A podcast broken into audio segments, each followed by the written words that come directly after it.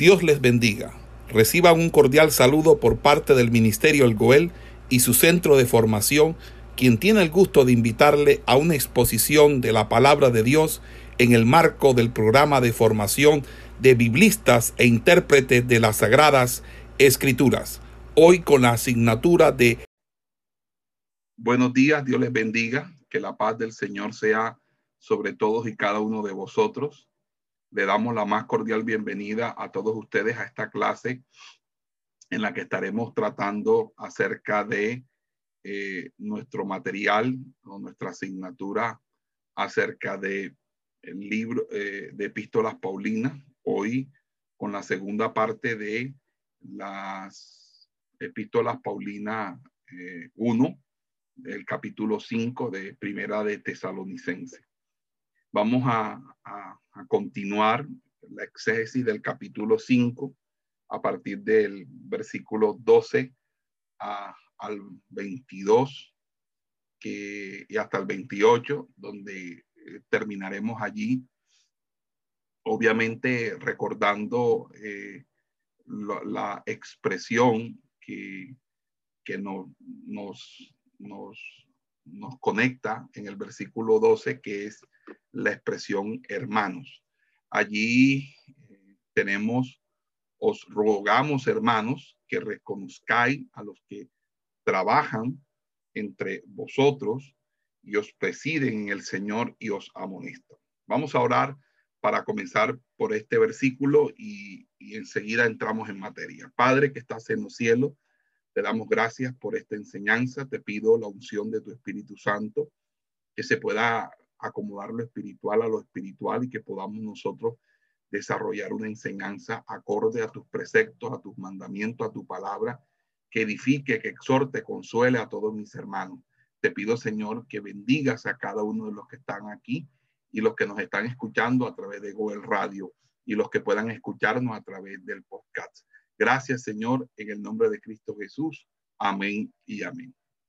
Bueno, fíjese que con respecto a, la palabra hermanos, con la que el apóstol Pablo, eh, Adelfos, eh, utiliza, generalmente esa palabra es utilizada por Pablo para señalar una transición a un nuevo tema, aunque no siempre.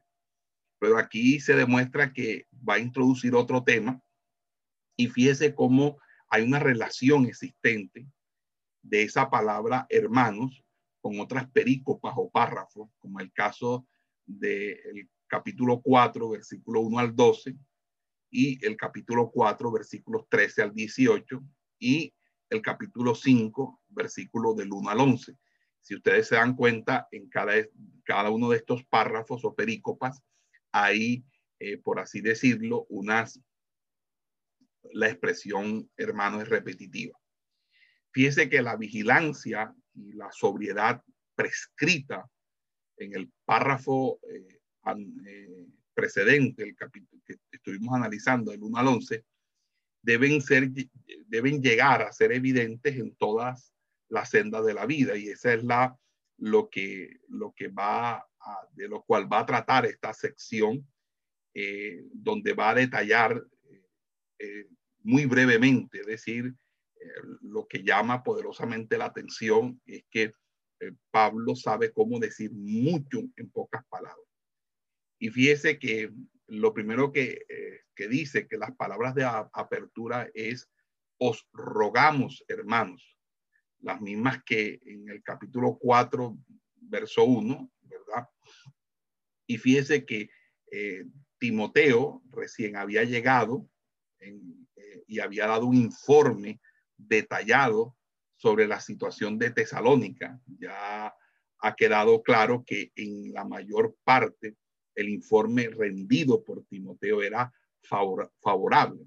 No obstante, también se ha hecho ver que habían algunas situaciones problemáticas eh, y obviamente eh, por el capítulo 5, por el contexto inmediato, era de que habían personas desordenadas, desordenadas. Eso lo vamos a tratar ahorita. Entonces, es evidente que algunos de ellos, estos desordenados, eran renuentes a obedecer las normas establecidas por las autoridades religiosas. Y esta es la razón por la cual Pablo escribe, os rogamos, hermanos, que, que reconozcáis, que reconozcáis a los que trabajan entre vosotros. Ese es el término que utiliza, que reconozcáis a los que trabajan entre vosotros. Aquí va a haber eh, dos verbos. Está el verbo reconocer, pero fíjese, aquí ese verbo está en un, eh, eh, en un infinitivo perfecto. Dice apreciar, reconocer, respetar, rendir reconocimiento, ser considerado. En pocas palabras, aquí básicamente ese infinitivo perfecto es reconocer el valor de, ¿verdad? Y es claro que los dos verbos reconocer y estimar, porque es el, del versículo 13, tenerlos en mucha estima, se están usando en forma sinónima. Entonces, eh, el, aquí, eh, cuando Pablo habla acerca de los que trabajan entre vosotros y están sobre vosotros en el Señor y os amonesta, no está pensando en tres diferentes tipos de líderes, sino está identificando el mismo grupo de líderes a veces el uso de un solo artículo precediendo a los tres participios señala en esa dirección. Y eh, fíjese cómo los, los, los, define. los define primeramente como obreros o trabajadores. Esto es decir, hombres que demostraban gran interés por sus hermanos realizando una labor espiritual. Por ejemplo, exponiendo el Evangelio, aplicando las situaciones concretas, aconsejando, amonestando, ayudando, alentando en favor de ellos y en medio eh, de, grandes dificultades. Así que Pablo usó a menudo este verbo, copiado, copiado, cuando pensaba en trabajo que requería esfuerzo extremado y que a su vez provocaba agotamiento. Entonces lo usó en conexión manual, pero también lo usó en cuanto a la obra del ministerio y muchas veces en Romanos, por ejemplo, en Primera de Corintio, en Gálatas, en Filipenses, aún en Primera de Timoteo, es, hace parte de esa fraseología paulina eh, sobre aquellas personas que son eh, oficiales de la iglesia y están haciendo un trabajo voluntario dentro de la iglesia. En pocas palabras, es es llamar al que ministra, un obrero, eh, y, que su esfuerzo es motivado por el amor o por amor. Entonces, el término aquí trabajar significa un duro esfuerzo. Y aquí aparecen los tres participios que les había hablado. Eh, quienes diligentemente laboran entre ustedes se encuentra en el texto griego en un participio presente activo. Quienes son sus encargados se encuentra en un participio presente medio, quien te da instrucciones es un participio presente activo. O sea, en griego hay un artículo que sigue a estas tres frases descriptivas y por esa razón todos los participios aquí se están refiriendo a las acciones o están denominando a aquellos que están trabajando, es decir, a los que trabajan entre vosotros y os presiden en el Señor. Literalmente, los que están delante de ellos. Eh, ellos darán cuenta a Dios por su ministerio. O jamonesto eh, eh, quiere decir textualmente le dan sentido. Entonces, siguiendo con, con las descripciones que utiliza, allí aparece la expresión los que están sobre vosotros. Y en ese sentido se encuentra la expresión que en algunas versiones se ha llamado superintendente o director, están los que están, los que presiden, esto en virtud de esa designación, y los que amonestan, que también puede ser amonestadores, o los que recuerdan. Entonces, allí, de una manera u otra, eh, están ah, los que recuerdan que obedezcan las ordenanzas de Dios. El texto griego dice más o menos así, nous seteo, nenos y tisemi nuseteo de nus ticeni, que obedezcan las ordenanzas de Dios. Pablo eh, es el único que utiliza esta palabra en el Nuevo Testamento, la palabra amonestador, exhortador. Eh, en, los estatutos de, de, la década de los 50 y 40 de las iglesias pentecostales de, sana doctrina, de senda antigua, eh, había un cargo que se, se, le llamaba exhortador. Es decir, eh, cuando una persona comenzaba a predicar dentro de la iglesia, y pues Dios lo empezaba a usar, pero todavía no era un evangelista, todavía no era un pastor, sino que simplemente era una persona que habitualmente predicaba enseñaba la iglesia y empezaba ya a tener invitaciones en otras iglesias. Eh, eh, algunos concilios le otorgaban una credencial de exhortador, un exhortador atendiendo a este texto de las escrituras que dice los que amonestan o los exhortadores. ¿Ok?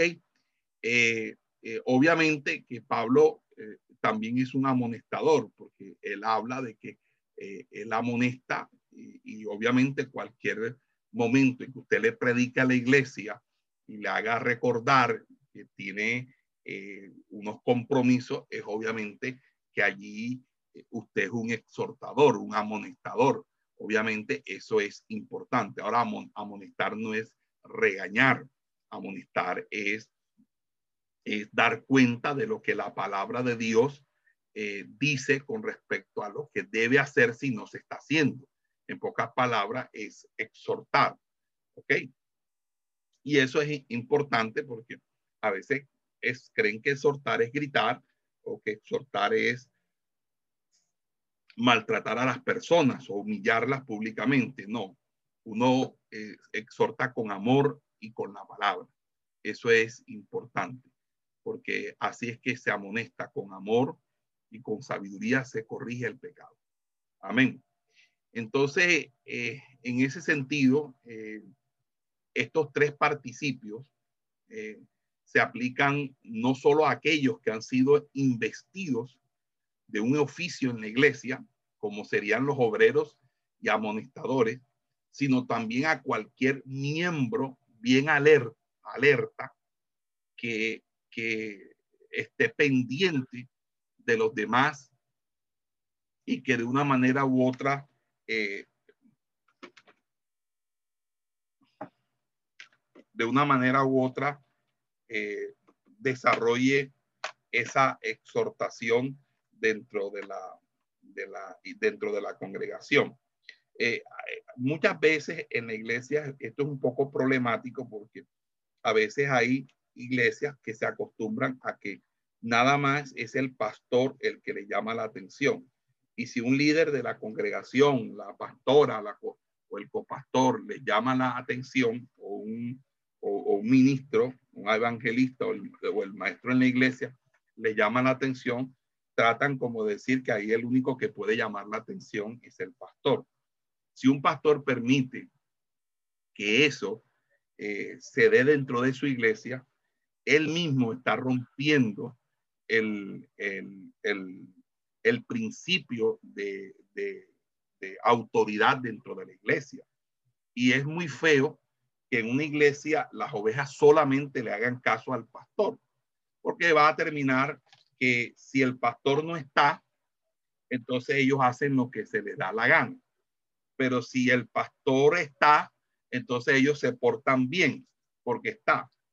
Y también es malo cuando los líderes siempre para poder corregir tienen que esperar que el pastor llegue o el pastor aparezca. Porque es como la mamá que tiene que esperar que el marido venga para ponerle queja de los hijos para que él los corrija.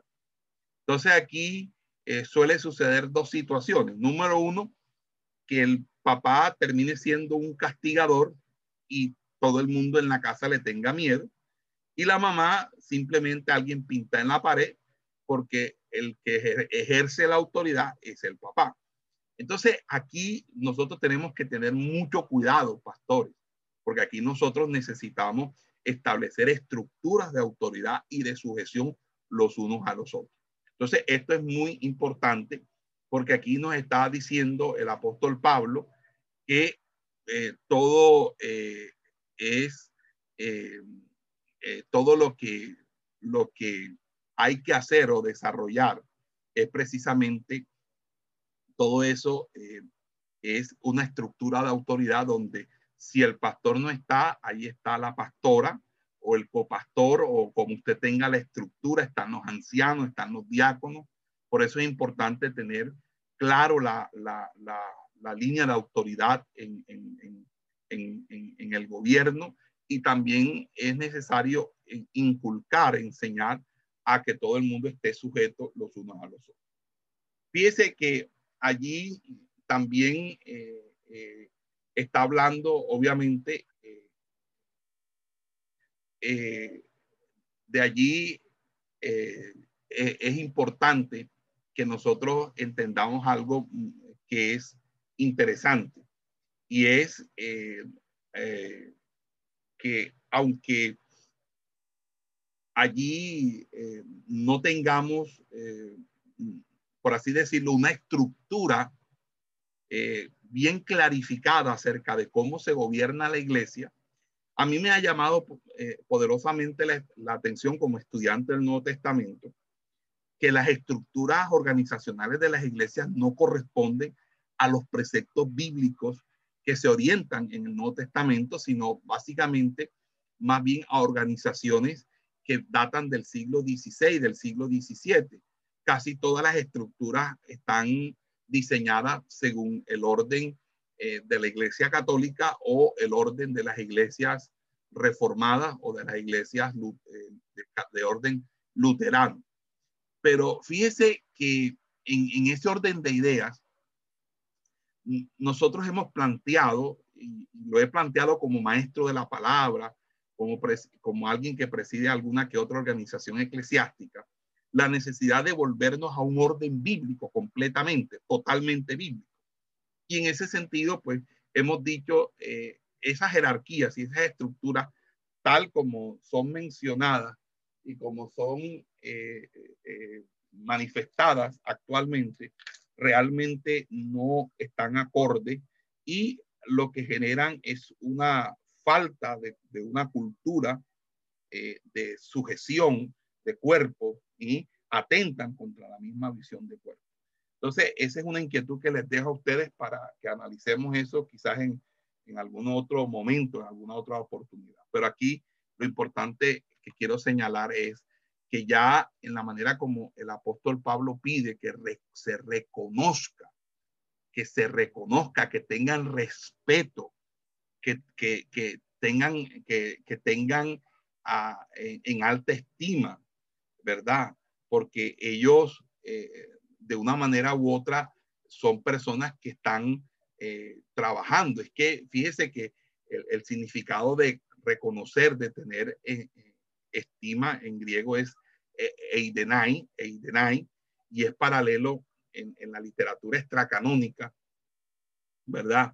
Y es básicamente tener, tener estima, tener respeto, tener consideración, eh, ver, ver a la persona como una autoridad.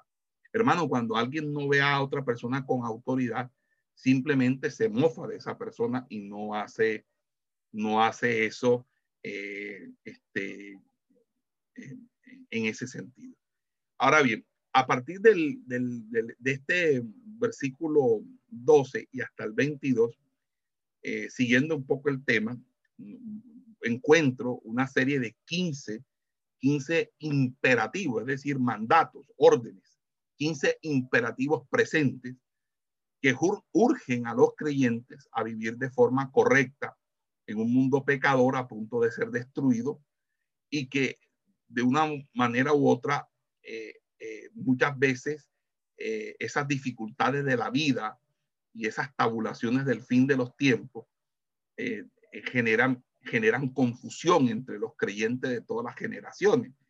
Y ah, eh, de una, también tenemos que entender que nosotros no podemos forzar los sucesos según sus contextos históricos. Entonces, cada generación le toca vivir una propia experiencia, le toca vivir eh, su propia lucha y, frente a eso hay unos patrones, hay unas, eh, por, así decirlo, hay que, eh, hay que tenerlo bien claro que hay unas, por así decirlo, unas, unos lineamientos, es lo que quiero decir, unos lineamientos que nos permiten a nosotros no sentirnos extraviados o confundidos, sino eh, sentirnos que estamos anclados.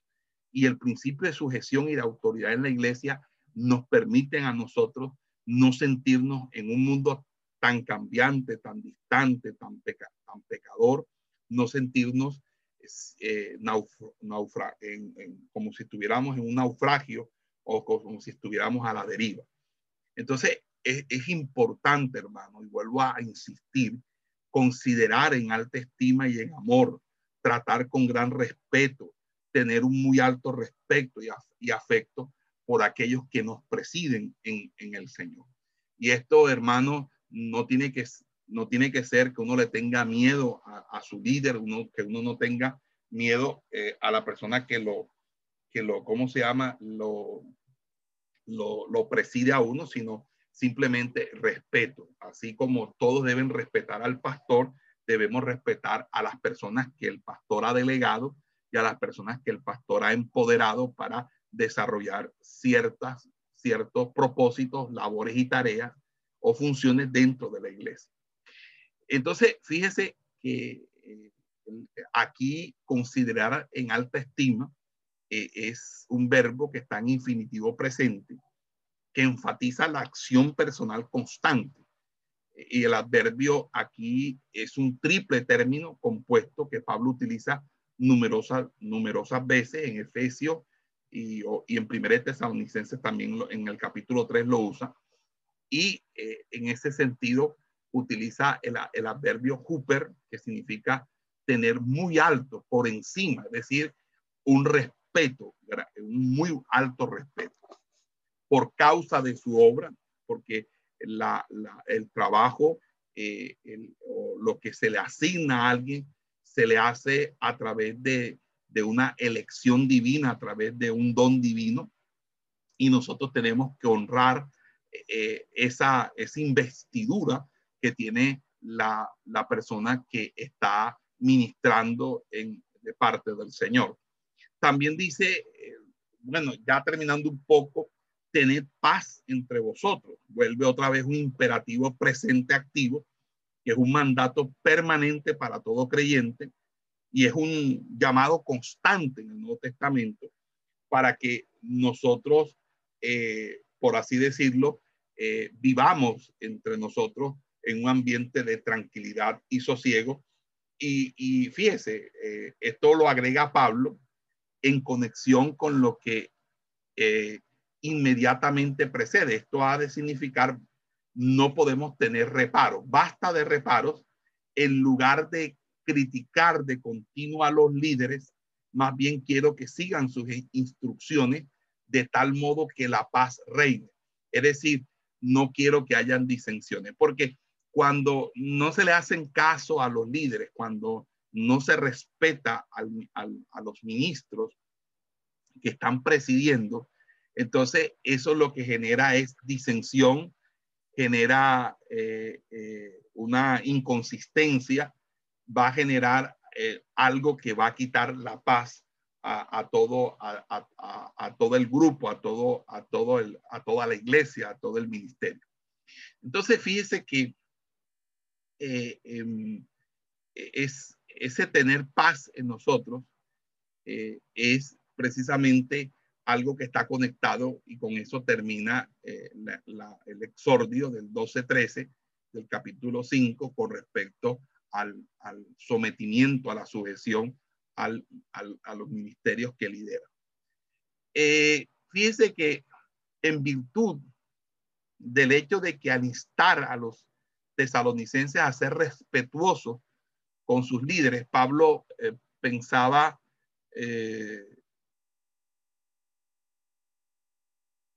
pensaba especialmente en las personas desordenadas que hicieron eh, necesaria esta amonestación. Y no es de extrañar que la próxima instrucción comience entonces, dice así, y os instamos, hermanos, amonestad a los desordenados, alentad a los de poco ánimo, ayudad a los débiles, ejerced paciencia para con todo. Fíjense que eh, inmediatamente eh, eh, Pablo conecta lo que está en el 12-13 ahora con el 14 diciendo, bueno hermano, ¿quiénes son los desordenados?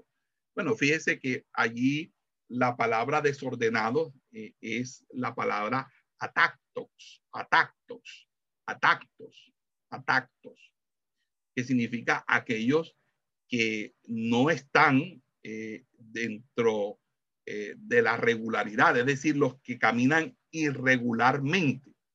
Son como que cuando, eh, es una figura que se usaba en, en, la milicia para que cuando alguien estaba marchando y no iba al compás, es decir, todo el mundo marcha a un compás y de pronto hay un soldado que no va al compás, sino que va eh, eh, eh,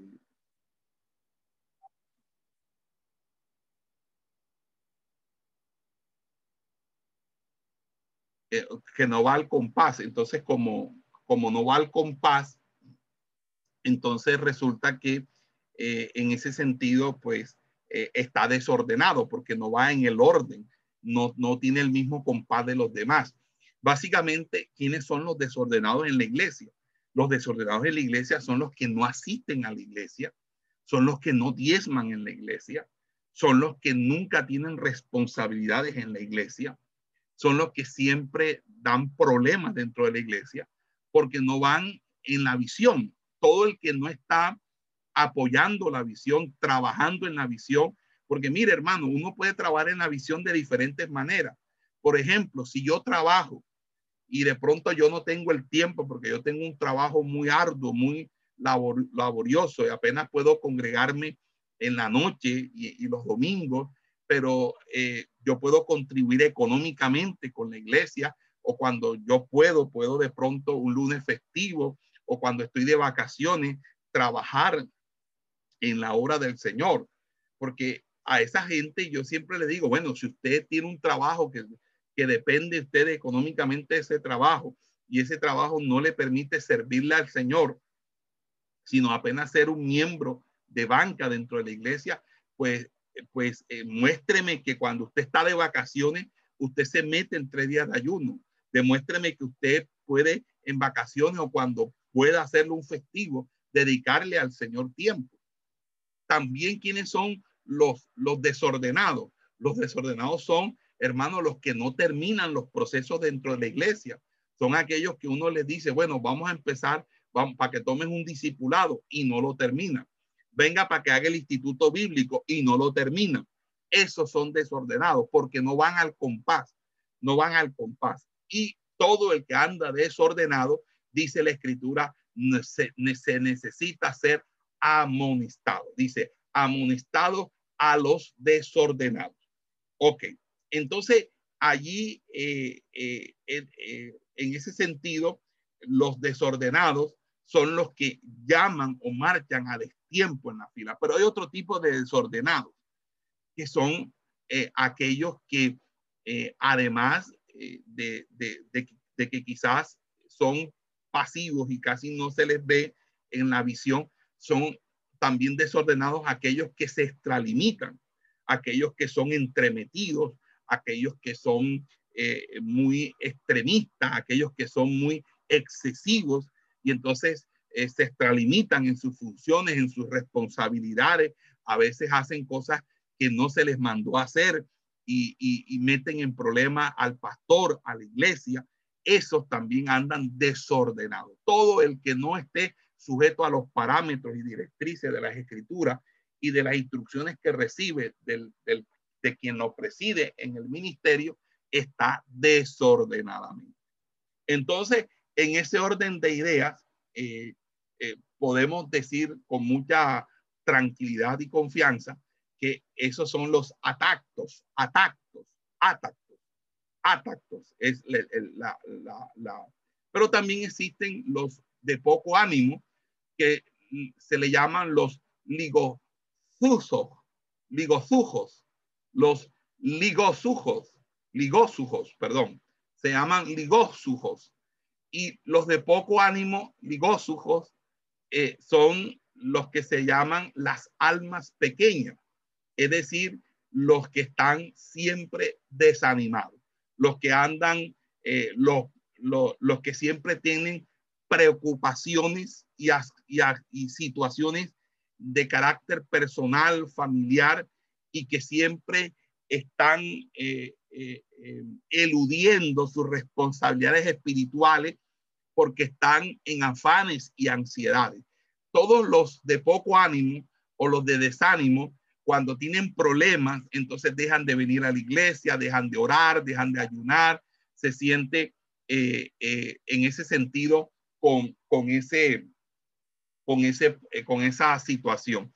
Entonces, lo que quiero comentarles a, a, todos ustedes es que fíjese que allí es una palabra que solamente ocurre por primera vez una legomena, es decir, una palabra que solamente se encuentra una sola vez en, en todo el Nuevo Testamento, pero en la versión Septuaginta, en la Septuaginta, esa palabra también aparece en el libro del profeta Isaías, capítulo 35. Entonces, eh, también existe allí eh, a los de poco ánimo. Entonces, eh, los de poco ánimo o los de alma pequeña son, son probablemente los preocupados por los amigos, los parientes que habían partido por su propia condición espiritual. Y también está la situación de los débiles, los débiles eh, que eh, en griego serían los accenes, los accenes, los accenes, accenes, los accenes son los débiles, bien podrían ser los que se caracterizaban por su tendencia hacia la inmoralidad. Básicamente, estos son los que, eh, por así decirlo, eh, están, eh, tienen ciertas debilidades. Por ejemplo, los que tienen debilidades hacia el dinero, los que tienen debilidades hacia el sexo opuesto, es decir, a, sus precondicionamientos sexuales, es decir, a los débiles, que también son aquellos que cuando sucede algo en la iglesia, se resienten, se hieren, se lastiman. Esos son los débiles en la fe. Y obviamente la, la palabra débiles es una palabra que ocurre frecuentemente, pero también que se usa tanto eh, para hacer referencia a la debilidad física, pero también se hace, eh, es para también referenciar la enfermedad moral y espiritual. Entonces, fíjese que ahí eh, están como clasificados tres grupos. Están los desordenados, los de poco ánimo y los débiles. Entonces, así interpretando cada pasaje se explica a la luz eh, lo, que, lo que de una manera u otra el apóstol Pablo entiende que tiene que ser corregido.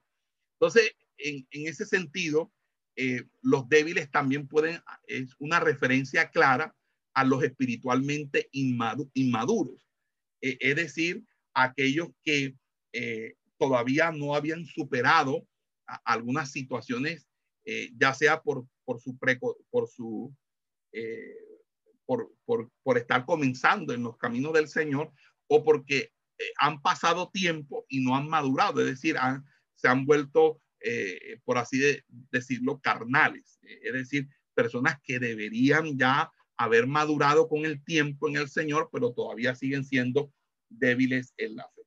Entonces, mis amados hermanos, eh, eh, es claro que esta exhortación está dirigida a toda la congregación, es decir, aquí no se escapa eh, ningún, ningún miembro, excepto a los que a los que no se mencionan específicamente en la amonestación, es decir, aquellos hermanos que en algún momento ni son desordenados, ni, ni son débiles, ni tampoco son de poco ánimo. Entonces, está exhortando a la mayoría de la iglesia, a toda la iglesia, en especial a, aquellos que eh, necesitan ser amonestados.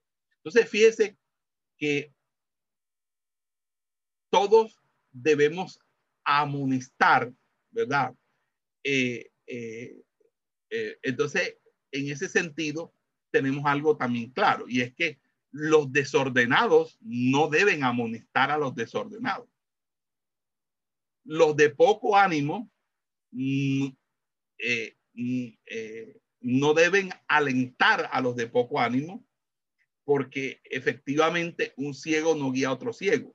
Entonces allí está eh, Pablo planteando la necesidad que de una manera u otra toda la iglesia participe, participe en la corrección mutua y no dejarle todo el tema al pastor o de pronto al cuerpo de ancianos, entre otras cosas, porque hay situaciones que a veces se presentan y no hay un anciano, no, hay, no está el pastor presente y nadie dice nada, todo el mundo se queda callado, sino que vienen después los comentarios, los rumores y es cuando las cosas se saben o aparecen. Y entonces, en ese sentido, es malo eso, porque creo que si algo está pasando y está mal y, usted está presente, eh, sin que usted sea el pastor, sin que usted sea el anciano, usted por el Señor, por amor a la obra, por amor al Señor, debe pronunciarse y amonestar a todos los, los que están presentes cometiendo esa falta, esa infracción o haciendo algo incorrecto, indebido o dejar, o dejar de hacer las cosas. Y, y, y aunque a usted le miren mal, usted tiene que entender que esto es una orden del Señor que nosotros debemos exhortar. Entonces, exhortar a los, a los desordenados, exhortar a, a, a, todos. Y fíjese que en cuanto a los imperativos en presente, porque ahí hay un imperativo en presente empleados aquí, Pablo pide a los hermanos amonestar a los desordenados. Y, la amonestación es obviamente eh, eh, es una exhortación, es decir, significa que hay que reprenderlos, eh, hay que llamarles la atención, hacerles una amonestación obviamente en privado, personal, y ser claros con ellos con respecto a eso. A los de ánimo, los de, los de, los de ánimo, obviamente hay que alentarlos, hay que, a los débiles hay que ayudarlos, eh, porque los débiles no deben ser abandonados.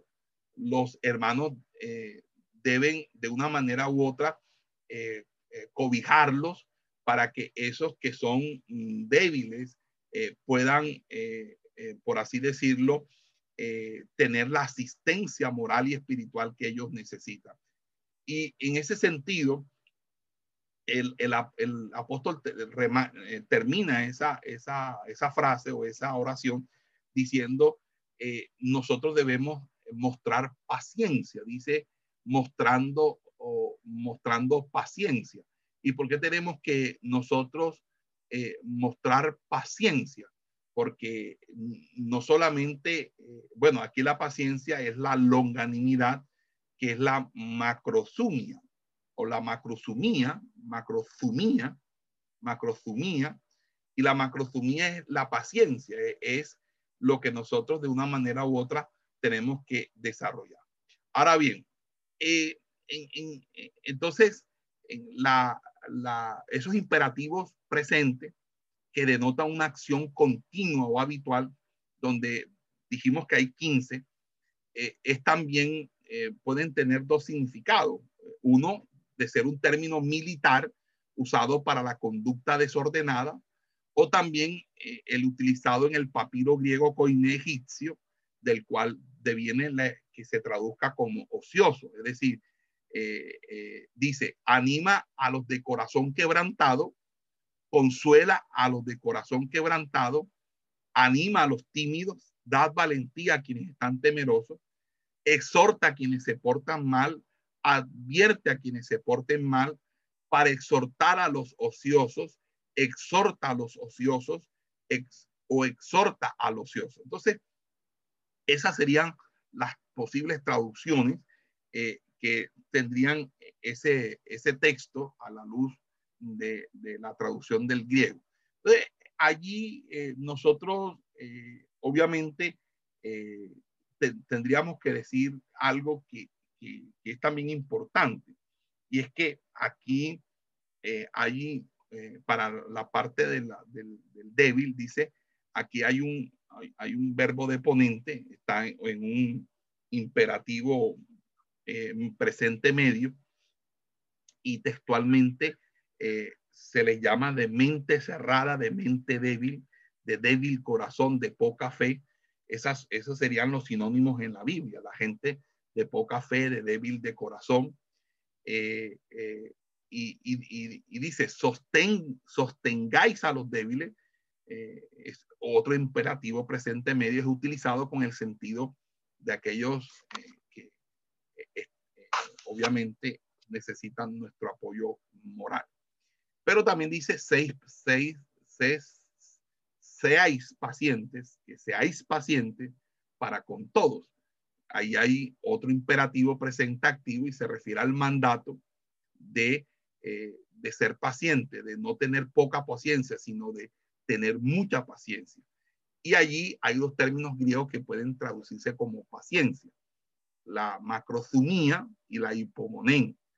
Y fíjese que el, eh, eh, aquí no se va a utilizar la hipomonén porque la hipomonén es la paciencia que nosotros debemos tener de, dentro de la prueba, es decir, de tener un carácter probado, de tener constancia, de, de ser constante en medio de la prueba, en medio de vida cristiana.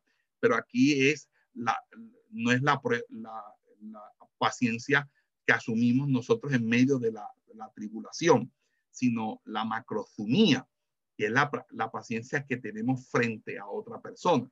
Y este, este, es el, este término es el que se usa en este contexto, que entre otras cosas es una, es una característica divina, es decir, es algo que se, que apela a un carácter o a la imagen del Padre que obviamente nosotros los creyentes debemos eh, imitar ese carácter de nuestro Padre Celestial, de ser pacientes, de ser pacientes, de, ser, mm, de tener una macrosumía, macrosumía. Eh, en, eh, básicamente, el verso 15, bueno, ahora mm, no, solamente, eh, bueno, no solamente es el deber de toda la membresía como iglesia el ejercer esta virtud de la paciencia o longanimidad, sino que la hermandad ha de ver que cada miembro individual cultive y manifieste esta gracia con cada uno de los demás. Entonces, por lo tanto, dice, eh, procurad que nadie de, devuelva a alguien mal por mal, sino siempre ir tras lo bueno, referente a unos para con otros y referente a todos. En, pocas palabras, hombre, la, eh, la macrosumía es algo que no solamente eh, deben tener los mayores de la iglesia, sino que los menores o los débiles en la fe, los que eh, están siendo exhortados, lo deben también cultivar para con otros, porque a veces somos como, lo, como la parábola de los dos deudores que pedimos misericordia para, nuestras, para nuestros asuntos, pero no tenemos misericordia para con los demás. Entonces, eh, esos mismos débiles, esos mismos desordenados, eh, eh, esos mismos que son también de poco ánimo, cuando ven a otra persona, le dan con todo. Y entonces eh, eso es lo que de una manera u otra no debemos permitir. eh, una oveja pisotea a otra oveja. Nosotros tenemos que ser en ese sentido justos. Tenemos que tener una, una clara eh, identidad con la justicia. Entonces, en ese sentido, nosotros vamos a encontrar aquí que ninguno pague mal, pague a otro mal por mal. Eh, otro imperativo presente activo, ¿verdad? Los creyentes deben responder de manera distinta de los incrédulos, deben actuar en amor, no reaccionar con enojo. Las situaciones difíciles, injustas, a menudo son las oportunidades más efectivas para testificar. Entonces uno debe siempre buscar lo que es bueno, siempre en todo tiempo que tu meta sea hacer lo bueno, que todos deben pensar en hacer lo bueno. Y, y fíjese, la persona impaciente siempre toma represalia cuando sufre ofensa, da mal por mal. Y Pablo condena esta práctica, no solamente aquí, sino la va a condenar posteriormente cuando escriba Romanos y Primera de Corintios. Y también Pedro lo, lo, lo, va, lo va a corroborar cuando escribe Primera de Pedro 3.9, cuando dice que debemos vivir en completa armonía con el mandamiento de Jesús, de amar no solamente a aquellos que nos aman, sino aún a aquellos que nos odian y que son en ese sentido nuestros enemigos. Fíjese, eh, esto es importante. Entonces, eh, eh, fíjese que hay algo al, respecto y es, no es verdad que al prohibir el, ejercer la venganza, con el texto de Mateo 5:44, la venganza personal, Jesús establece un principio que era enteramente nuevo y en, y en vivo constante, con, contraste con el espíritu y enseñanza del Antiguo Testamento. Porque hay un mandamiento que, que dice ojo por ojo, diente por diente, y resulta que ese mandamiento está totalmente descontextualizado, porque allí ese mandamiento era una, una norma de, de justicia penal, criminal, es decir, se refiere a la pública administración de la ley en lo criminal y fue promulgada para impedir la práctica de, venganzas personales y que fuera la administración de justicia la que, basada en esa tasación, eh, eh, desarrollara un principio de retribución. Entonces, en ese sentido, eh, hay, hay, una, hay, un, hay una, una exégesis ahí, porque lo que Jesús se opone, cuando en Mateo capítulo 5, del 38 al 42, no es la ley del Antiguo Testamento, sino a la falsa interpretación farisea, porque lo que el Señor enseñó y que Pablo está en esencia repitiendo, está, está totalmente en armonía con los pasajes eh, del Antiguo Testamento. Eh, como, como los, eh, bueno, ahora no me acuerdo bien los pasajes, pero está, bueno, Levítico 19, creo que el Levítico 19 hay una parte ahí ya. Más bien lo que existe aquí es un progreso con respecto a eso, porque la revelación es progresiva y la idea de que jamás debe volverse a persona alguna mal por mal nunca fue más, en forma más notable, como lo fue por Jesús cuando dijo, amad a vuestros enemigos. Y, Jesús dijo, yo vine a cumplir la ley. Entonces, en, ese orden de idea, eh, ese se está cumpliendo la ley allí. Pero bueno, Siguiendo con nuestro imperativo presente activo, eh, que es siempre que sea tu meta el buscar hacer el bien. Siempre que, siempre haz que tu meta sea hacer cumplir el bien. Allí la palabra griega ágatos o ágazos equivale a bueno y está indicando una cualidad moral, pero debemos pensar cómo se relaciona con la la frase o la frase que le va a seguir, que es para cada uno y para todo el pueblo, porque el término kalos eh, es bueno y aparece ya en el versículo 21, ya que hay una gran coincidencia semántica entre estos dos términos en el griego koiné. Ahora, ¿por qué eh, habría que diferenciar? Bueno, los contextos inmediatos que van del 15 al 22 se relacionan con lo malo. El versículo 15, por ejemplo, señala las acciones de los cristianos hacia los creyentes y no creyentes, es decir, a todos los, seres humanos. Pero el segundo, que es el versículo 21, lo hace según el análisis de los dones de los líderes cristianos. Y eh, dada la simplificación gramatical y semántica del griego koine en los, días de Pablo, eh, allí básicamente lo que está diciendo es que nosotros no debemos pagar mal por mal y mucho menos a, los hermanos de la fe. Es decir, a la gente que, y mucho menos a los que están, a los que nos presiden a nosotros en, el Señor. Más bien dice, seguir siempre lo bueno, los unos para con, otros y para con todos.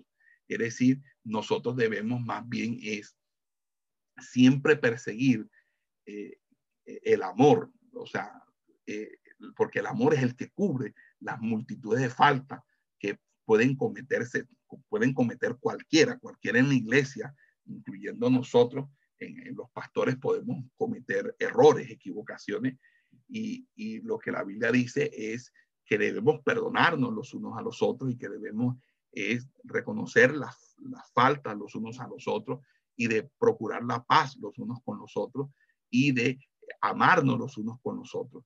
Y aquí está diciendo seguir siempre lo bueno, uno para con otros y para con todos. Es decir, no hay acepción de personas. No podemos tener nuestros grupos dentro de la iglesia.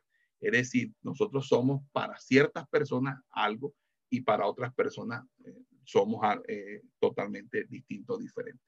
Entonces, esto es importante, mis amados hermanos, porque esto nos lleva a nosotros a que, a que de una manera u otra nos, eh, nos consideremos con más respeto, porque no entiendo cómo podemos ser cristianos eh, sin teniendo cosas contra nuestro hermano, cómo podemos ser cristianos teniendo cosas entre los unos y los otros. Eh, siguiendo un poco, y me, está gustando esto porque es bastante pastoral aquí, esto, esto es bastante pastoral. Eh, fíjese que los versículos que hemos visto del 12 hasta el 15, Pablo ha mostrado cuál ha de, ha de ser la actitud de los tesalonicenses hacia sus líderes, hacia las personas que están en eminencia, también hacia los demás hermanos obviamente caracterizando que también tienen particularmente imperfecciones que pueden de una manera u otra ofender o generar situaciones de, roces o, situaciones problemáticas y cómo debemos responder siempre en la congregación para entrar a sanar y que los corazones y las actitudes mm, eh, de las personas, tanto sus, sus, sus, intenciones en el corazón, sus sentimientos, emociones, como también sus gestos, su lenguaje, hasta el lenguaje corporal, esté, estén en completa paz, porque hay gente, hermano, que de dientes para afuera puede decir que perdonan, que de dientes para afuera no ha pasado nada,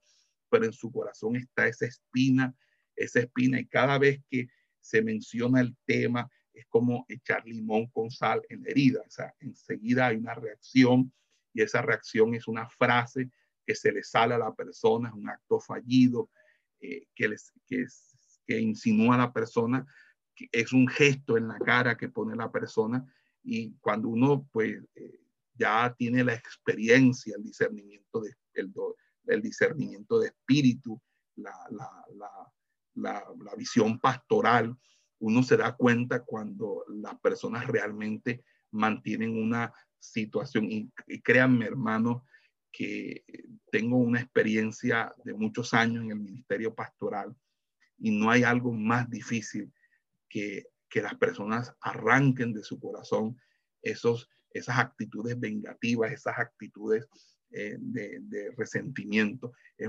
a veces me sorprende que sea más fácil que se perdonara un inconverso de, de, de, restablecer relaciones con inconversos, de que hay eh, de que personas que, que, que conocen a Cristo, que conocen la escritura, se pongan a paz.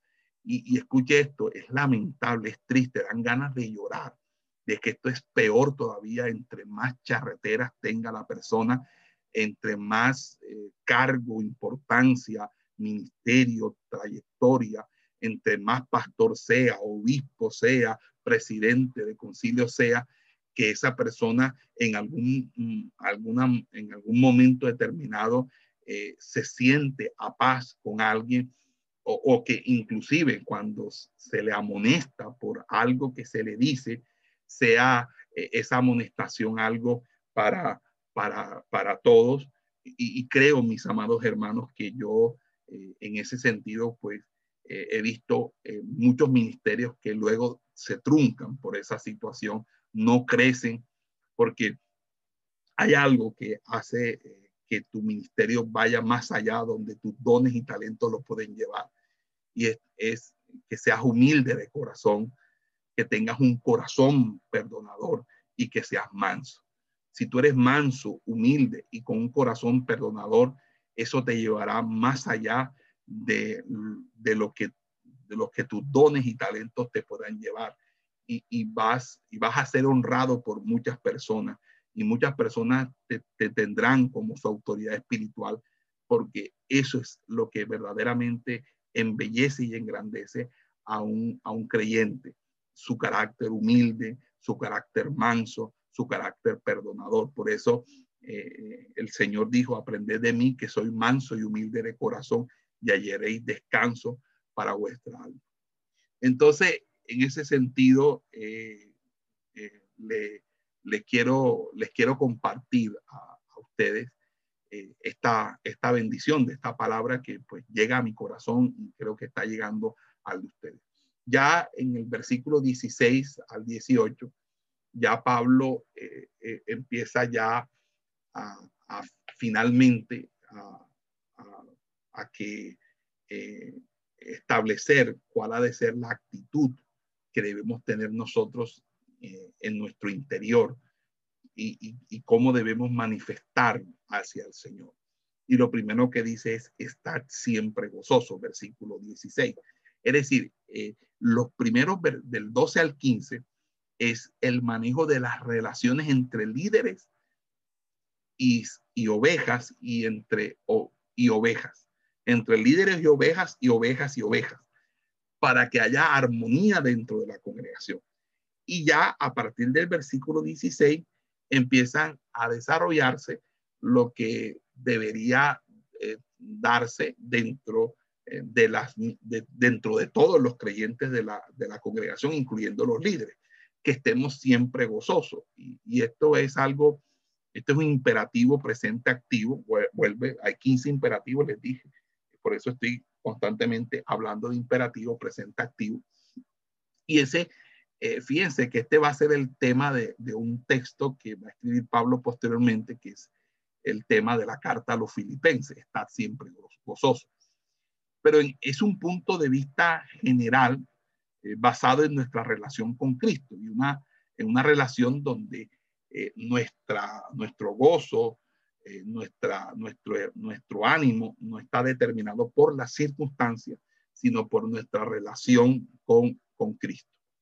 Entonces ya eh, en, en, el versículo 17, obviamente,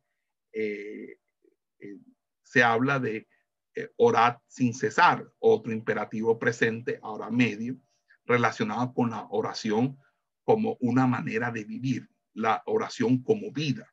Es decir, no, no orar para vivir, sino vivir para orar.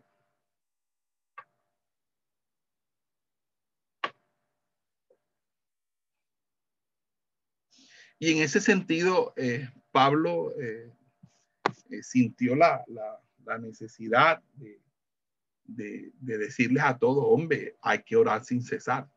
Y, y, fíjese, ese orar sin cesar es porque mm, a veces los problemas en la iglesia entre los mismos hermanos y los conflictos comienzan cuando la iglesia deja de orar.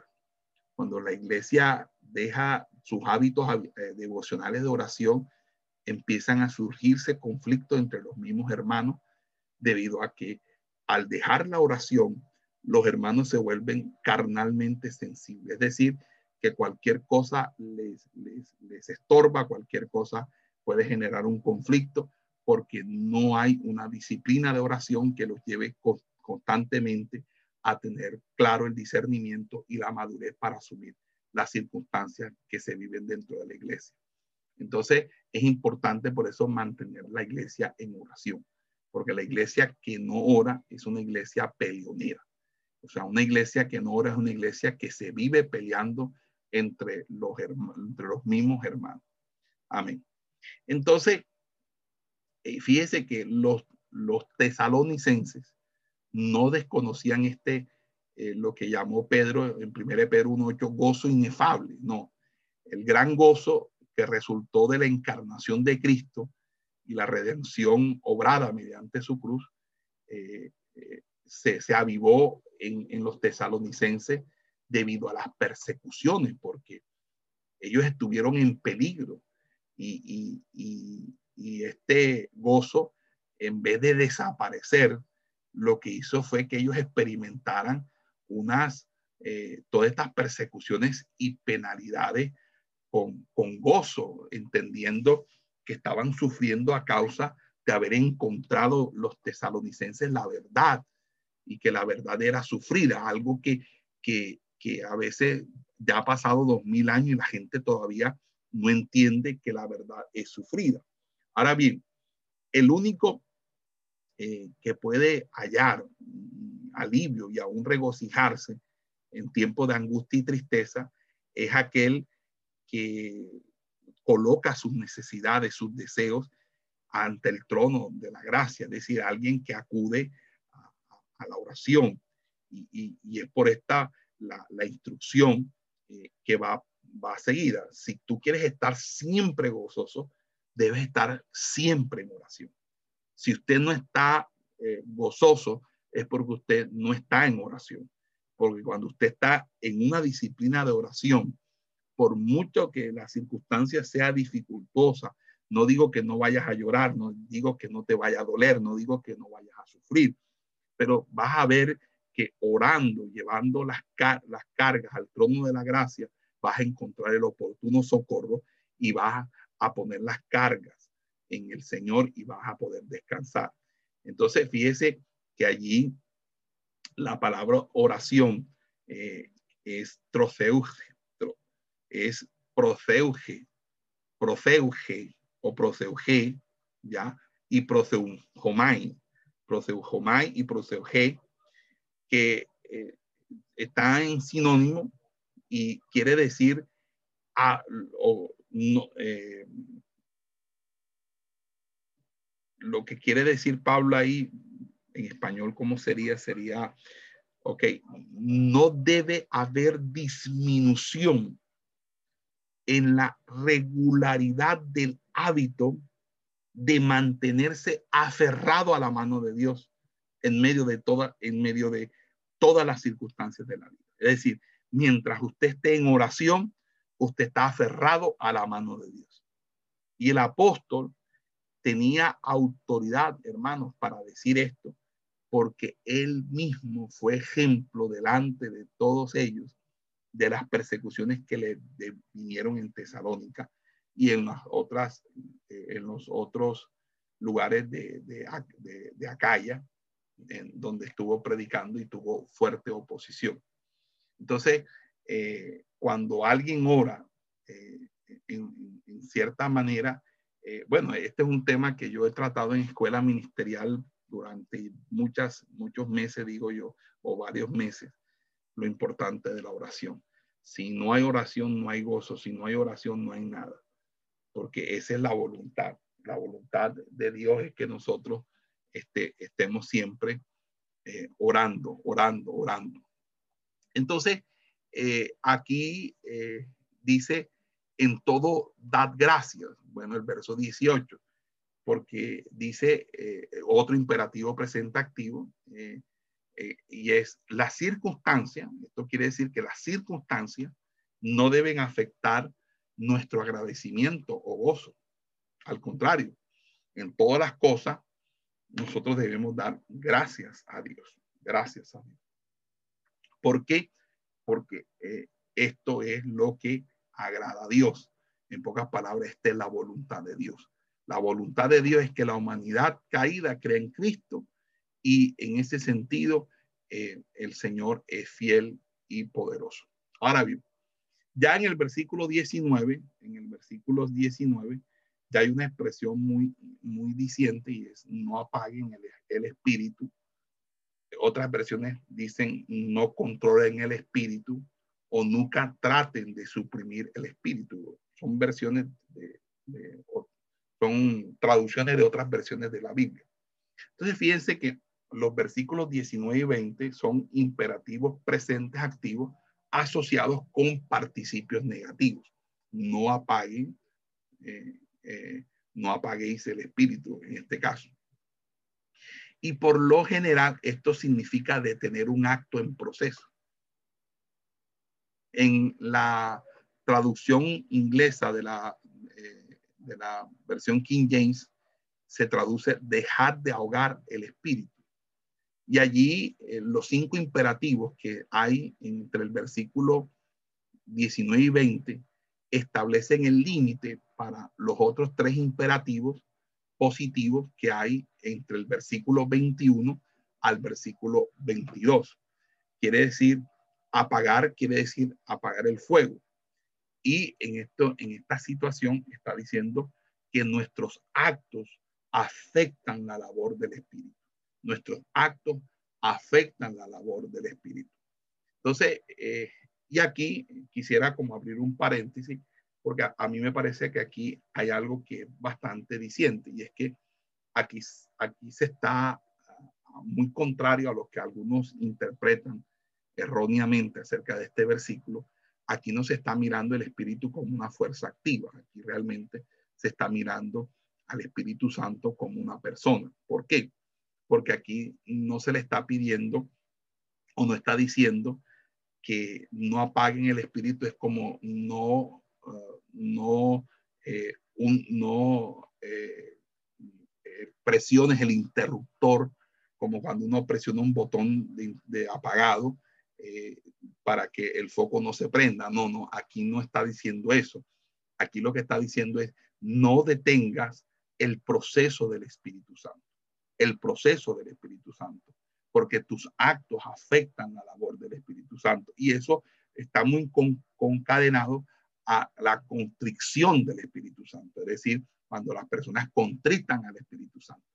Entonces, eh, fíjese que en el Nuevo Testamento está bien documentada la, persona, la personalidad del Espíritu Santo. Eh, allí se nos dice, por ejemplo, que el Espíritu Santo puede ser blasfemado. Eso lo referenció Jesús en Mateo capítulo 12 y en Marcos capítulo 3. También Lucas, Juan nos dicen que el Espíritu Santo enseña, como lo dice Juan capítulo 14, por ejemplo. En Juan capítulo 15, eh, el, eh, el evangelista nos dice que él da testimonio, que es obviamente algo que solamente una persona puede dar en, el siguiente capítulo, que es Juan 16, él nos dice que él guía y convence de justicia, juicio y pecado. Es decir, que, da unos, unas argumentaciones. En, en, en Efesios, él es llamado con un pronombre que es aquel, es decir, un pronombre personal, aquel.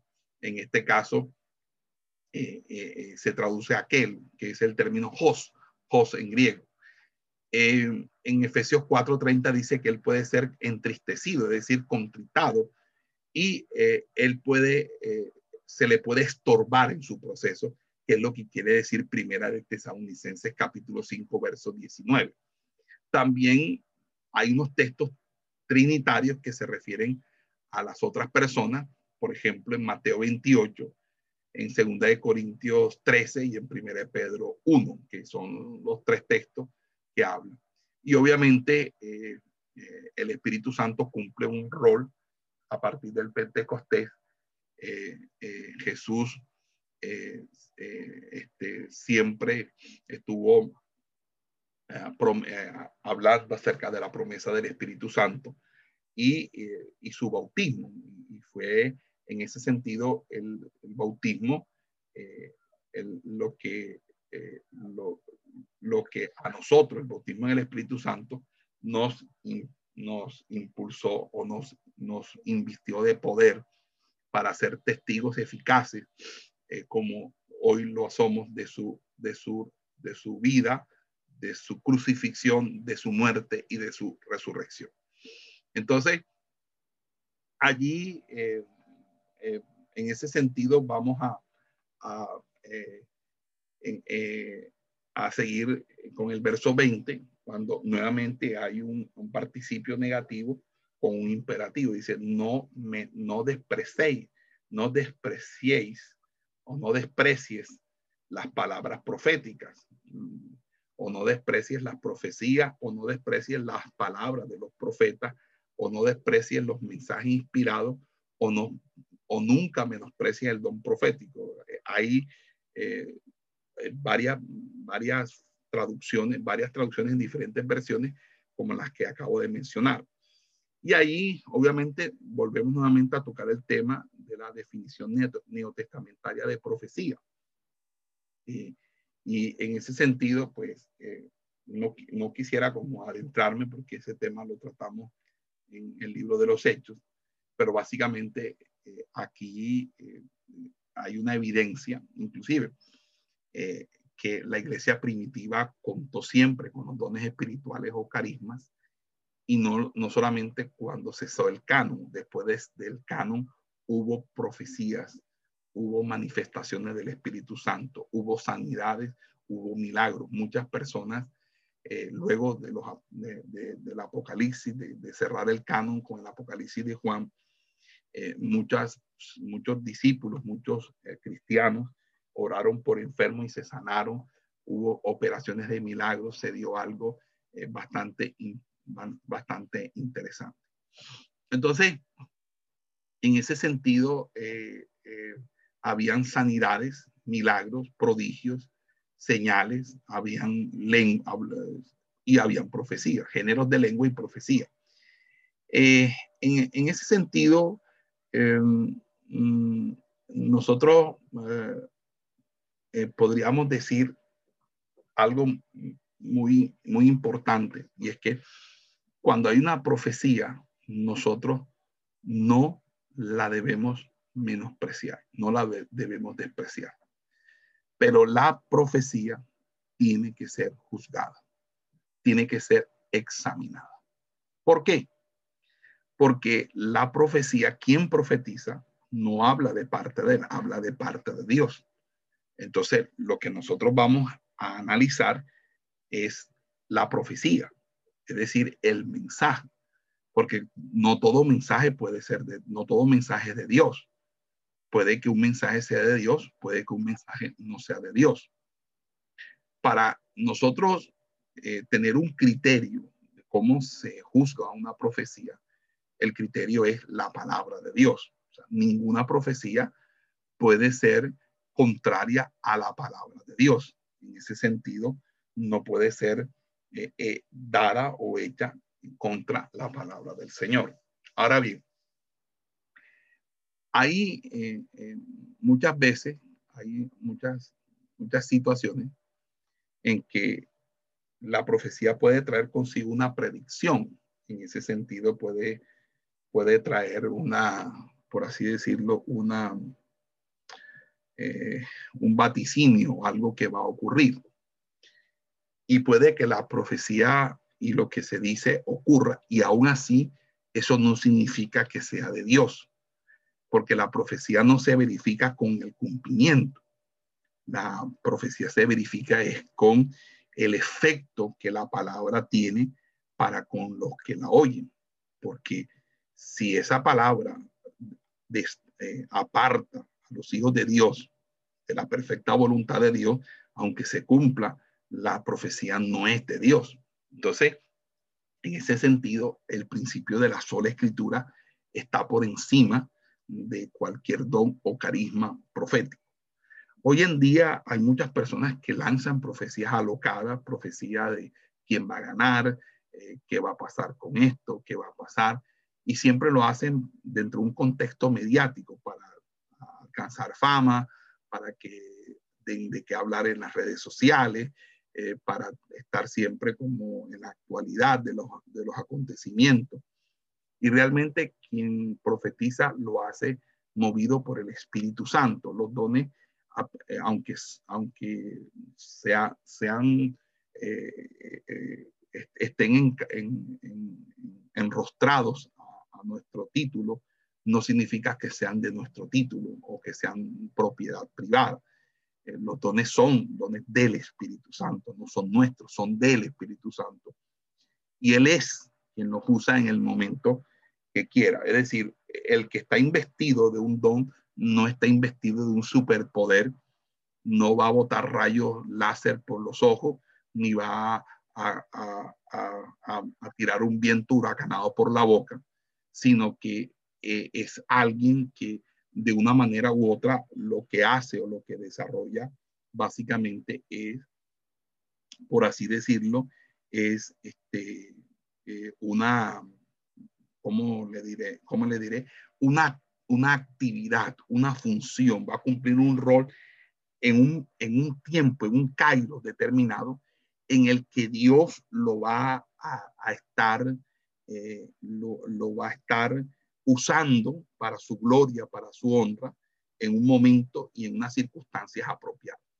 Entonces, en, en, ese sentido, nadie va a levantarse en una iglesia a profetizar eh, algo que no es para una persona que está presente, que no está presente. Cuando alguien profetiza eh, eh, y para alguien, para alguien específico, la persona debe estar presente, porque Dios no, Dios no, Dios no va a hablar o a revelar algo si la persona no está presente. Los profetas iban donde los reyes los encaraban. Eh, y en ese sentido es muy importante esto porque hoy en día eh, hay varios casos que, he visto recientemente inclusive de que profetizan y las personas no están presentes.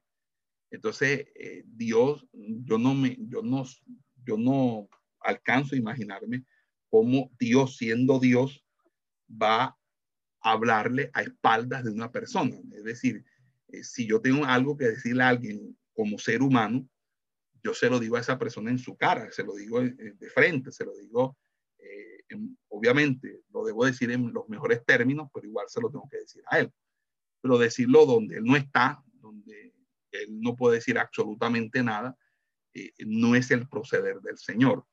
Entonces es muy fácil de pronto dar profecía sobre cosas, sobre, sobre situaciones y que la persona no esté, no esté, no esté presente. Entonces, también eh, la actitud que, la profecía debe tener. O sea, la, la profecía no me puede eh, sabotear un culto, la profecía no puede interrumpir el mensaje de la palabra del Señor.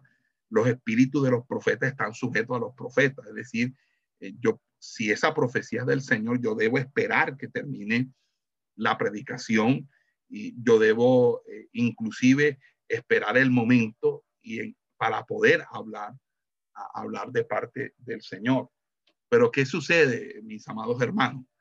Que hoy en día eh, hay una situación y es que se forman desórdenes, desórdenes porque inclusive hay personas que están profetizando y el, el que está en la alabanza no para la alabanza, sigue alabando. Y cuando hay una profecía y alguien alza su voz en medio de la congregación, porque así dice el Señor, los instrumentos musicales, el director de la alabanza tiene que parar la alabanza porque quien va a hablar es el Señor. Independientemente que luego lo que, lo que la persona diga realmente no lo haya dicho Dios, pero igual uno debe hacer ese orden dentro de la, de la congregación y luego revisar si la profecía que se dijo es, eh, es del Señor o no es del Señor.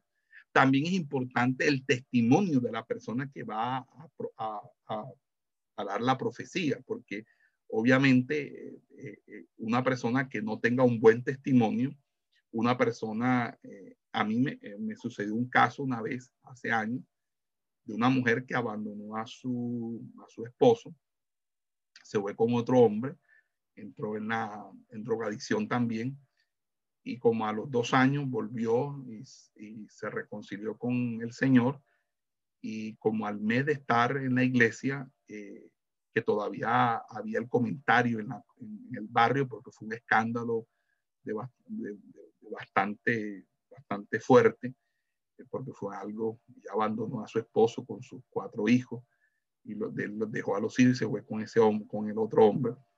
Después la mujer, eh, al mes de estar allí, en medio de una escuela bíblica, eh, eh, iba a profetizar y yo me le puse atrás y se lo impedí. Le dije, me hace el favor y usted se sienta, usted no va a profetizar en esta iglesia. ¿Por qué lo hice, hermano? bueno, lo hice en ese momento porque lo sentí de parte de, de Dios hacerlo, no, y creo que fue lo correcto, porque si una persona viene de un mal testimonio y de pronto al mes está profetizando, eso mm, sin pagar su disciplina, sin pagar, sin hacer su proceso de restauración de su testimonio de manera pública, eso le genera a una a las personas una incomodidad, porque el que el, cuando alguien se para en una iglesia a profetizar, es como si estuviera en el altar predicando porque quien profetiza es como el que está en el altar predicando. Ambos están publicando, proclamando la palabra del Señor. Y si una persona está en disciplina y yo no la paso al altar a proclamar la palabra de Dios, yo tampoco, si la persona está en disciplina, la puedo dejar de profetizar, en dejar, que me profetice en la iglesia. Sencillamente porque eso no, no está en el orden de Dios. No está en el orden de Dios porque lo primero es que eh, si esa persona me profetiza y proclama la palabra allí, pues entonces, ¿qué impedimento debo yo para no levantarle la disciplina? Porque ya Dios la empezó a usar en profecía. Y casi siempre los que hacen eso están buscando es que se levante la disciplina. Pero una persona que ha cometido un acto como el que ella tenía que hacer un proceso de restauración, no solamente ella, sino en su hogar, con su esposo, con sus hijos, porque todos fueron lastimados, sus hijos fueron lastimados, eh, porque ellos, para ellos fue una vergüenza, no estuvieron de acuerdo con lo que hizo la mamá, también a la persona que acometió, acometieron esa falta. Entonces, todo esto nos lleva a nosotros a, decir claramente que, que, nosotros no, no, podemos menospreciar las profecías eh, y las profecías tenemos que mirarlas con, con mucho detenimiento pero también nosotros tenemos, eh, eh, este, tenemos que nosotros tener en cuenta la necesidad, amados hermanos, de cuidar el rebaño. El, rebaño no puede, no puede, no puede de una manera u otra eh, este, mm, sufrir una, una, por una, porque nosotros permitamos unas unas profecías o le demos credibilidad a unas profecías. Tampoco la profecía es para direccionar la iglesia, es decir, eh, hay gente que quiere profetizar y quiere mandar al pastor a punto de profecía. Yo no estoy de acuerdo con eso. El pastor es el hombre de la visión. Él, él, tiene que, que, desarrollar su ministerio conforme a lo que Dios le guía. Porque si no, entonces hubiera Dios puesto al, al, al que profetice y no al pastor como el ministro cabeza de la congregación. Entonces, para mí es importante ese, ese aspecto. No la menosprecio, la reviso y por eso el siguiente versículo dice que nosotros debemos examinar cuidadosamente todas las cosas. Debemos probar todas las cosas. Y eso es interesante porque aquí nos encontramos con un imperativo presente activo donde debemos probar todas las cosas. ¿Y a qué debemos probar nosotros? Bueno, por el contexto, nosotros debemos probar a los ministros de la iglesia, los dones espirituales, los mensajes espirituales y la doctrina. Y en ese sentido, eh, eh, aquí aparece la expresión doquimazo, que es una, eh, que probar con miras de aprobación, es decir, darle el visto bueno, a aprobar. Pero hay algo muy importante en este sentido, eh, es eh, que de una manera u otra eh, muchas personas, y esto lo digo pues, dicen que nosotros no debemos juzgar, no debemos juzgar porque los cristianos no debemos juzgar. Y en ese sentido, pues, tenemos que hacer una acotación con lo que dice Mateo capítulo 7. Mm, en Mateo, Mateo, sí, Mateo 7, sí, sí, 7. Mateo 7, del eh, del 1 al 5, bueno, del 1 ahí como al 6 o al 7 o al 5, algo así, los cristianos se les dice que no debemos juzgar, no, debemos jugar el uno al otro, ¿verdad? Y eso lo va a, repetir Lucas y, también va a decirlo Romanos y Santiago. Romanos 2 le dice, ¿y tú por qué juzgas? En Romanos capítulo 2. Bueno, pero eh, nosotros eh, eh, tenemos que entender a qué se refiere eso. Nosotros no debemos juzgar en sentido de no debemos condenar, no debemos eh, hacer algo eh, que es el prejuzgamiento, que es el prejuzgamiento. El prejuzgamiento es darle sentencia a alguien sin que esa persona tenga derecho a defenderse. O sea, todo, toda persona tiene derecho a la defensa. No se puede vulnerar ese derecho absolutamente a nadie. Inclusive cuando esa persona recibe una acusación. Porque la Biblia dice algo, la Biblia dice que, que justo parece todo aquel que aboga primero por su causa hasta que viene su adversario y lo desenmascara. Entonces, eh, no todo el que viene por primera vez y acusa, eh, puede esa acusación ser tomada por verdad porque es necesario escuchar la otra versión. Cuando nosotros no hacemos eso, no solamente violamos el debido proceso, sino que, sino que no estamos haciendo un justo juicio de parte del Señor. Pero la Biblia sí nos demanda a nosotros que debemos estar comprobando, evaluando, aprobando lo que realmente es, necesario. Y en ese sentido recomiendo un, estudio bíblico que, se desarrolló hace unos seis años o cinco años, que terminó en un libro. El libro se llama La Administración de Justicia en, la Iglesia, Administrando Justicia en la Iglesia. Es un texto que se los recomiendo, lo escribí y que les puede servir mucho a ustedes cuando vayan a poner a alguien en disciplina o cuando tengan una situación de, juicio dentro de la iglesia. Ahora, nosotros para poder tener una buena evaluación debemos eh, tener unos criterios comparto yo en ese texto, que es eh, nosotros debemos eh, evaluar con humildad y amabilidad. Tenemos que tener un objetivo a certificar que es, la prueba, es decir, nosotros no podemos juzgar sin, sin evidencia, sin, sin, sin tener las pruebas necesarias. Y tampoco debemos inmiscuirnos si son asuntos donde hay preferencias personales. Entonces ahí hay el prejuzgamiento y hay también lo que se llama el conflicto de interés. Si yo tengo un interés, porque de pronto en ese proceso hay un familiar, una persona a llegar a mí, yo debo abstenerme de participar porque yo no yo, yo estoy violando un régimen de incompatibilidad, de inhabilidad, no, no debo estar porque realmente no sería justo que yo, yo sea juez y parte. Pero eh, eh, en eso hay lo que se llaman las recusaciones o, o, o, de, inhabilidades. Yo me declaro inhábil porque realmente la persona que va a ser juzgada es, el hijo mío o la persona es mi esposa o es mi esposo o, es mi padre y yo pues obviamente no debo votar en esa decisión, no debo hacer parte de esa decisión porque esa decisión me tiene, tiene unos sentimientos, hay unos sentimientos eh, involucrados. Entonces, eh, quizás los mejores detalles porque ahí se establece todo lo que es el entre otras cosas porque ese es, la, es un manual que, hace, que es anexo al, manual de ética, el de administración de justicia de, de la federación y de la confederación.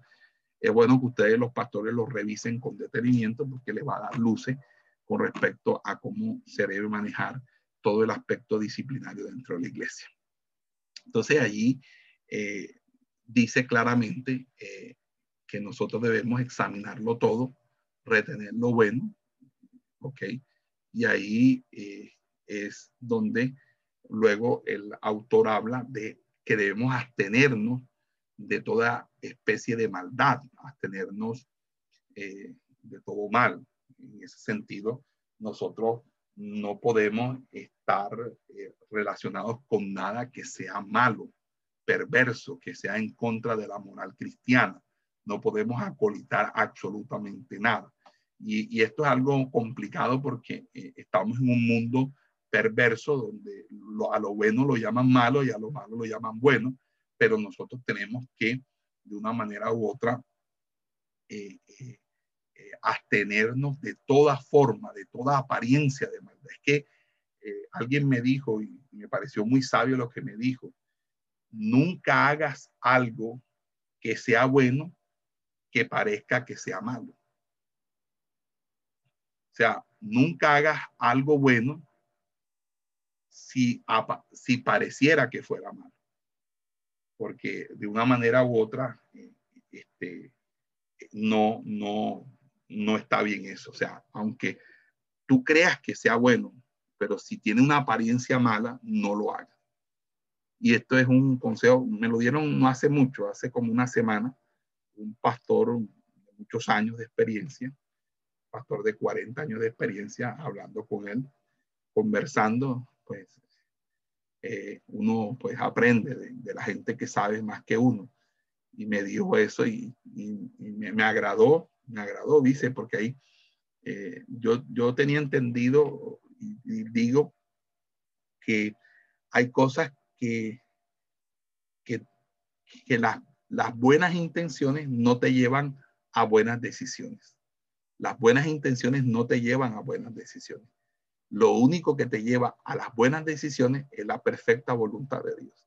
Eso lo aprendí eh, eh, personalmente en, esto, en, este, en este último año eh, de mi vida, que las buenas intenciones no te llevan a buenas decisiones. Así que, así que vamos al versículo 23, vamos a, tratar de terminar el, para, para ya terminar el primer Tesalonicenses 5 y pasar a segunda.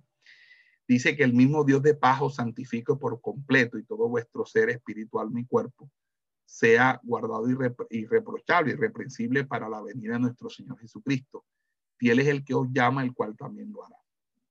Ahí pues creo que eh, interesante, ¿verdad? Bueno, ya se acaban los imperativos y aquí dice que el mismo Dios de paz, una frase común al final de las cartas paulinas, que es una descripción, un título hermoso para hablar de Dios, el Dios de paz. Dice santifique, eh, santifique y os guarde, lo cual quiere decir, eh, son octativos en auristo, que es el modo para el deseo octativo a la oración. Y Pablo ora para que los creyentes sean santificados y preservados por Dios lo que demuestra que la santidad es tanto un momento de la salvación como un proceso, ¿verdad? Que se convierte en una tarea permanente. Y esa es la gran diferencia de, la, de nuestra doctrina, de la sana doctrina con otras doctrinas de la, de la tradición evangélica. Entonces, santifique por completo y allí está hablando de lo entero, de lo completo, de lo integral y allí habla de las instancias del ser humano, de la totalidad de la persona, que es espíritu, alma y cuerpo. No habla eh, de una, de tres partes, sino de una unidad integral, de una unidad neuropsicosomática. Eso es lo que quiere decir ese texto, una unidad neuropsicosomática, donde hay un espíritu, alma y cuerpo que son indivisibles. Que solamente se separan con la muerte y que obviamente eh, se restauran con la resurrección, cuando la resurrección nos coloque en, esa, en, ese, en ese camino ¿verdad? de la eternidad, ya sea para la condenación eterna o la vida eterna. Eh, pero eh, hay, unas, hay unas contradicciones, porque Aquí algunos, pero bueno, eso sería antropología, que algunos vienen a considerar que el espíritu y el alma son lo mismo y realmente lo que nos enseña la, las escrituras es que eh, no, no, no necesariamente tienen que ser los no, es, no son los mismos, son completamente diferentes y eso nos, nos, queda, nos queda claro con una, una, un estudio en la, con la, de la antropología paulina, o la antropología del Nuevo Testamento. Entonces dice, todo vuestro ser espiritual, alma y cuerpo sea guardado irreprensible hasta la venida del, del Señor. Es decir, eh, nos guarde hasta que el Señor se manifieste. Y ahí obviamente tiene que ver con eh, el retorno del Señor pero básicamente, más exactamente, tiene que ver con eh, el arrebatamiento. ¿Por qué? Porque ahí va a haber una redención del cuerpo. Y con eso, pues, obviamente, tenemos un cuerpo con semejante, con semejante a la gloria de Él. Entonces, aquí porque la venida de nuestro Señor Jesucristo se puede utilizar de dos formas. La venida en cuanto a la venida por su pueblo, como la venida física o presencial al, mundo, para hacerse visible al mundo, para poner fin a la gran tribulación y dar la batalla de Armagedón. Eso es lo que nos enseña la escatología bíblica. Bueno, eh, eh, ahí Pablo en el verso 24 eh, habla de que fiel es el que os llama, el que os llama, el cual también lo hará. Hermanos, orad también por nosotros. Y vienen las salutaciones con ósculo santo y dice que la gracia de nuestro Señor Jesucristo sea sobre todos y cada uno de vosotros. Así que con esto terminamos la, la epístola, la segunda epístola a los tesalonicenses, eh, o la primera epístola, perdón, a los tesalonicenses. Y eh, bueno, veamos si tienen alguna pregunta y pues damos fin a la grabación. Esperamos que este estudio haya sido de bendición para su vida y ministerio. A Dios sea la gloria.